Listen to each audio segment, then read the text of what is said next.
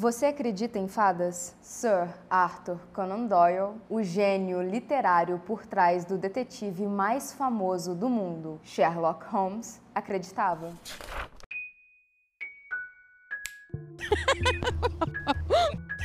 Bem-vindos a mais uma sessão do Clube Excêntricos. Eu sou a Mia, vocês são vocês e bora para um lugar. Não sei, ia falar um negócio, perdi o fio da meada, acho que Tô cansado. Vamos fingir que está frio e a gente tá no interior, talvez, da Inglaterra ou alguma coisa do tipo, só para justificar o casaquinho, tá bom? Tenha certeza de que está inscrito, que deixou o seu like, já compartilhou esse vídeo e deixou um comentário bonitinho aqui pra gente. Tire um tempinho antes da gente começar com o caso para ver se você pode se tornar um membro do canal ou fazer uma doação solidária. Mas se não puder e não quiser, não tem problema. O negócio é passar a palavra palavra do clube e assistir a um outro vídeo após esse. Um outro vídeo do clube, né, gente? Ajudaria bastante que fosse vídeo nosso mesmo. É isso, bora pro caso. Durante a Primeira Guerra Mundial, Francis Griffiths, de 10 anos, que era natural da África do Sul, mudou-se para a casa inglesa dos seus tios, os Wrights. Enquanto isso, o seu pai lutava na guerra. Ela e a sua prima, Elsie, de 13 anos, costumavam brincar no grande jardim da da casa da família na vila de Coringley.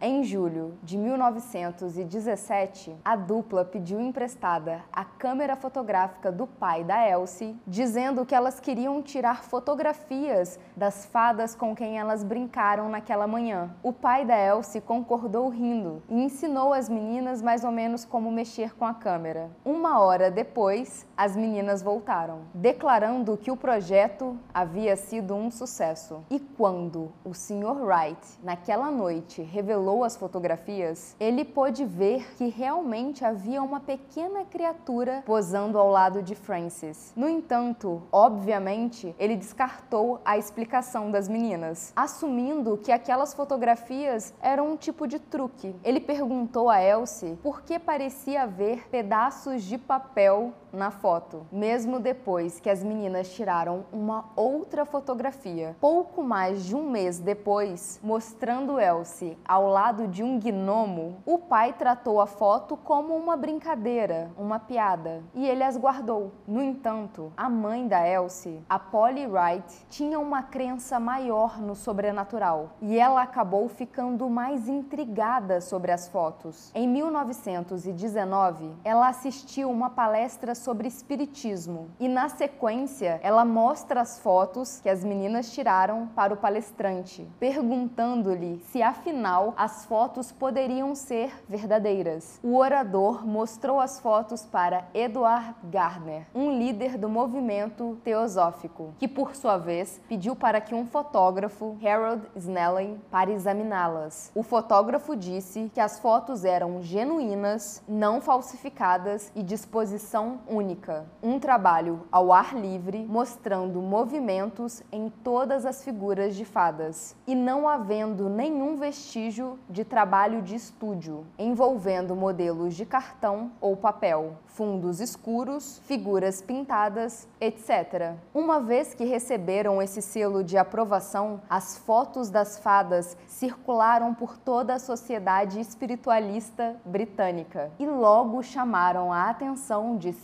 Arthur Conan Doyle. Doyle acreditava ferozmente no espiritualismo e ele se apegou às imagens, convencido de que aquelas eram provas fotográficas da existência de seres sobrenaturais fadas. A pedido do Sir Arthur Conan Doyle, as meninas tiraram mais três fotografias em agosto de 1920 e ele então escreveu um artigo sobre essas fotos, que foi publicado em dezembro de 1920 na The Strand Magazine, onde ele defendia apaixonadamente a autenticidade das fotografias. Esse artigo chamou a atenção do público em geral e acabou gerando uma controvérsia internacional que opôs espiritualistas e céticos. As cinco fotografias das fadas de Cottingley na ordem que foram tiradas. Francis e as fadas, tirada em julho de 1917. O negativo ficou ficou um pouco subexposto. A cachoeira e as rochas estão a cerca de 6 metros atrás de Francis, que está parada em águas rasas dentro da margem do cais. A coloração das fadas foi descrita pelas meninas como tons de verde, lavanda e malva, mais marcadas nas asas e desvanecendo-se para um branco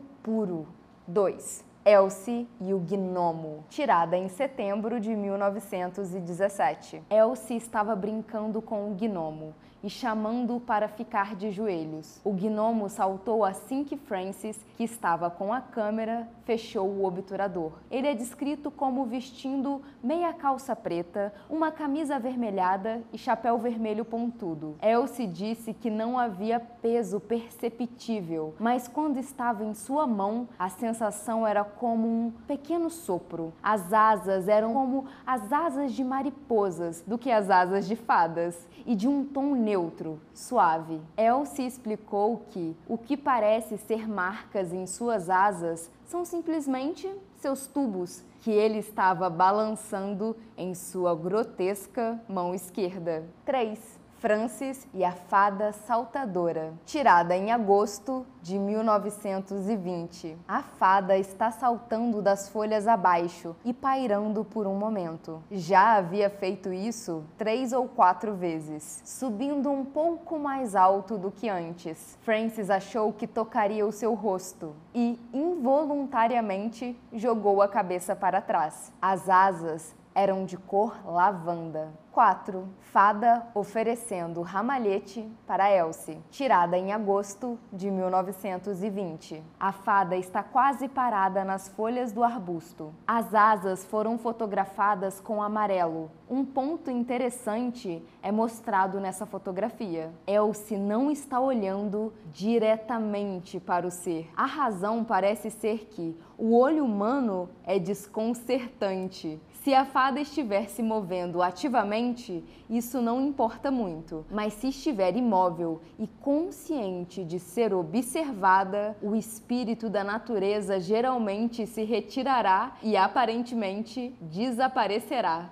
Fadas e o seu banho de sol tirada em agosto de 1920. Isso é especialmente notável, pois contém uma característica bastante desconhecida para as meninas. O casulo que aparece no meio da grama não havia sido visto por elas antes e elas não tinham ideia do que era. Observadores de fadas da Escócia e da New Forest, no entanto, estavam familiarizados com ele e o descreveram como um banho magnético tecido muito rapidamente pelas fadas e usado após o mau tempo, especialmente no outono. O interior parece ser magnetizado de uma forma que estimula e agrada. Agora vamos para as controvérsias. Os céticos notaram muitas coisas estranhas nas fotografias, além do óbvio que as fadas pareciam pedacinhos de papel. Por exemplo, na primeira foto, por que a Frances não está olhando para a fada? As meninas diziam que elas estavam tão acostumadas com as fadas que nem olhavam para elas. Me engana que eu gosto. Houve também a explicação de que se você olhasse e o ser notasse, ele desapareceria. E por que a segunda fada da esquerda não tem asas? Na segunda foto, por que a mão da Elsie está estranhamente alongada. Francis atribuiu esse alongamento à inclinação da câmera. Um erro de ótica, gente. Mas por que na quarta foto a fada está usando a última moda francesa? Apesar desses problemas, as fotos continuaram a ser usadas para atrair novos crentes, e muito disso deve ser atribuído ao contexto da época. No final da Primeira Guerra Mundial, os ingleses estavam emocionalmente feridos depois de quatro quatro anos de derramamento contínuo de sangue. Eles pareciam precisar de algo para reafirmar a sua crença na bondade, na inocência. E eles encontraram essa reafirmação nas fotos da Frances e da Elsie. Há pouco mais de 100 anos, Sir Arthur Conan Doyle publicou mundialmente as famosas fotos das fadas de Coringer na revista The Strange. Sem que ele soubesse, o criador do detetive mais famoso do mundo havia sido enganado pela imaginação de duas meninas. Uma das maiores farsas do século XX começou em julho de 1917, em Corrington Beck, em West Yorkshire. Tudo começou depois da Frances e da Elsie se meterem em algumas encrencas por terem molhado os seus sapatos. Elsie, para ajudar a prima, pegou a câmera do pai emprestada. Peguei emprestada, tava lá. As fotografias provariam que elas não tinham molhado o sapato à toa. Existiam fadas elas estavam envolvidas em algo muito mais interessante. Calma lá. O que é um sapatinho molhado? Por três anos, essas fotografias não passaram de anedotas familiares. Ninguém tinha uma explicação. Afinal, as meninas não confessaram nada. Mas o pai, que parecia ter bastante bom senso, acreditava que era algum truque, com cartão ou papel. Só que a brincadeira se escalonou em 1920, quando Sir Arthur Conan Doyle se envolve por conta do Edward L. Garner. Nesse ponto, o interesse do Doyle por espiritualismo já tinha passado de curiosidade para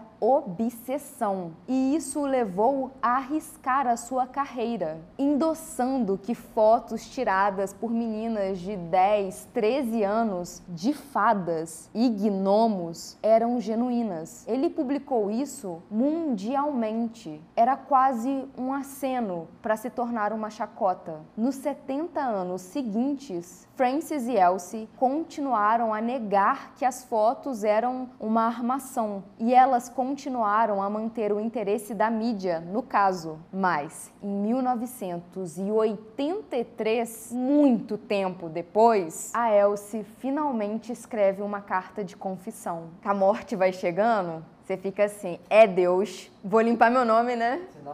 O Serasa do céu tá cobrando aí, ó. elevadora pra baixo. Oh, em uma entrevista em 1985, Elsie admitiu que ela e Francis estavam envergonhadas demais para contar a verdade. Elas tinham enganado o Doyle, duas crianças de uma aldeia e um homem brilhante como Sir Arthur Conan Doyle. É a segunda vez que ele é enganado por crianças, né? Irmãs Fox eram crianças também. Mas ele era muito obcecado mesmo por espiritualismo. Ele queria muito que fosse verdade. Eu isso não ia ficar não. Eu ia me achar demais. Se enganasse um Arthur Conan Doyle da vida. A Elsie diz: Nós só poderíamos guardar o segredo. Que como é que você fala, né? Aqui, é.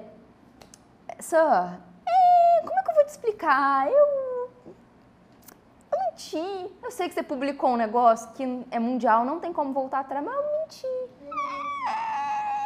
Não dá, eu, eu, eu entendo. Without return. É o ponto sem retorno. Chega um momento que a merda já tá tão escabrosa que é o negócio é só fazer o quê? Se afundar. Você vai contar a verdade? Não. Porque ninguém pensa, ah, vou solucionar isso de uma maneira limpa, não. Dá o jump na piscina de bosta. 70 anos mentindo. Dedicação, superação também, né? Porque contar a verdade depois disso tudo ganhou o passe pro céu. Em 1978, James Randi apontou que as fadas das fotos eram muito parecidas com criaturas de um livro infantil, o livro de presentes da princesa Mary, que tinha sido publicado em 1915, anos antes das meninas tirarem as fotografias.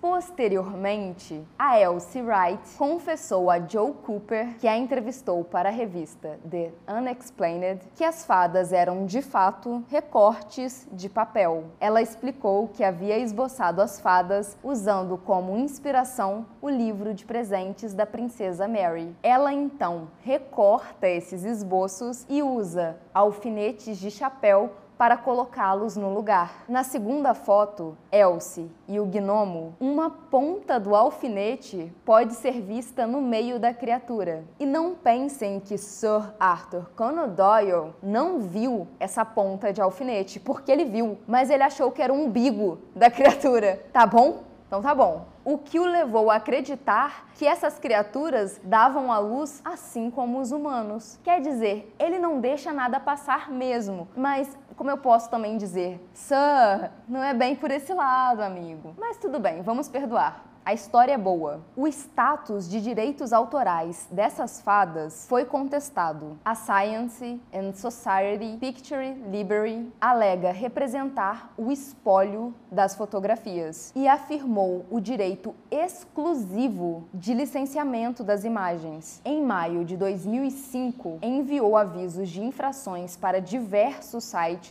incluindo o Museu das Fraudes, que exibiam as fotos das fadas. O Museum of Hoaxes acredita que os direitos dessas fotografias devem ser público, portanto, não removeu as fotos do site, nem concordou em pagar as taxas de licenciamento. As imagens foram publicadas antes de 1923 na América. Especificamente, elas aparecem em The Coming of the Fairies, de Sir Arthur Conan Doyle, publicada em 1922 por George H. Dorian Cole, em Nova York. De acordo com a lei norte-americana, todas as obras do país anteriores a 1923 são de domínio público. A lei britânica é menos clara, já que ela oferece direitos autorais contínuos a fotografias tiradas antes de 1 de janeiro de 1945, se os direitos autorais forem revividos. Não está claro se os direitos autorais das fotos foram revividos ou não. Esse conflito de direitos autorais coloca essas fotos em uma situação ambígua. Não está claro quem tem os direitos autorais das fotos. Um possível precedente encontrado foi o caso do Peter Pan, de J.M. Barrie, que tem direitos autorais no Reino Unido, mas que está em domínio público nos Estados Unidos. Em resumo, eu acho que a família das meninas não estão recebendo os direitos autorais das fotografias que elas tiraram. Afinal, era uma cópia de um outro livro, a gente não sabe bem quem é o dono do que, mas se fosse propriedade da minha família, eu ia correr atrás. Esse caso parece ser bobinho e ele é cheio de coisas que eu amo: fantasia e inocência. As pessoas estavam buscando por um respiro. A humanidade é muito feia, principalmente quando ela se mostra maligna. E aí, eu não culpo o Sir Arthur Conan Doyle por ter acreditado em fadas. Às vezes, a gente chega chega em um momento onde a única alternativa é acreditar em fadas, gnomos e unicórnios. É isso. Tchau!